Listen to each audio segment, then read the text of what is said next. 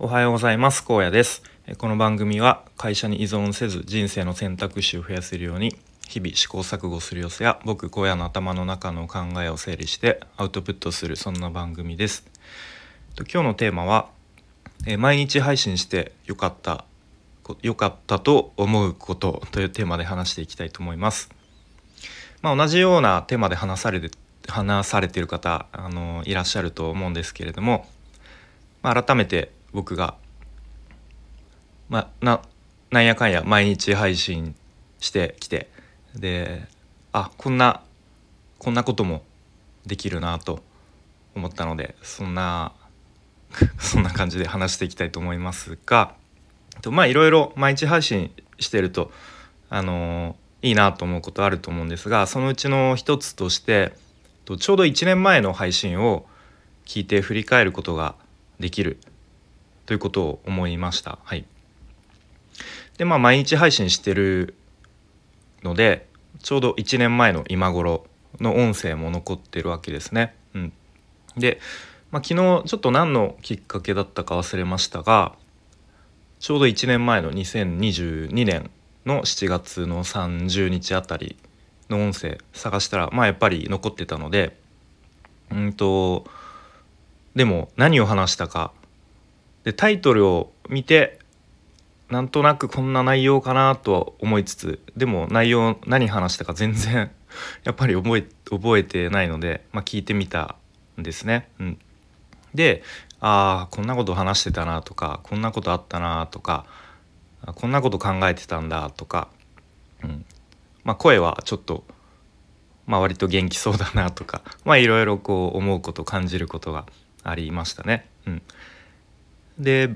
まあ、ブログとかそういうテキストで、ま、毎日更新するっていうのもすごく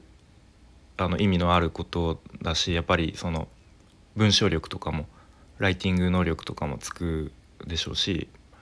すごくいいと思うんですけど、まあ、やっぱ音声の一番の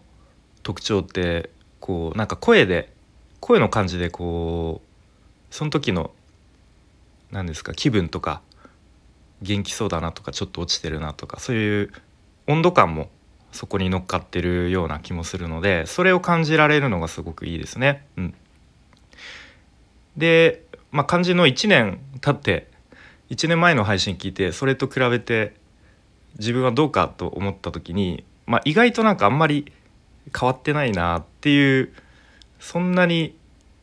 1年で大したこう前にあんま前に進んでないなと思う気もする一方でまあでも結構考え方とか視野とかはすごい広がったなっていうふうに思うしまあでもちょっぴりでも前に進んでるような気もします。どないやねんって感じなんですけれどもはいまあでもそんな感じでたまにこうまあ1年じゃなくても、まあ、半年とか、まあ、3ヶ月とかちょっと前の自分の音声を聞いてそこで気づくこととか、感じることがあるのでまあこれも一つ毎日配信してよかったなと思うことですね。はい、ということで今日は、ま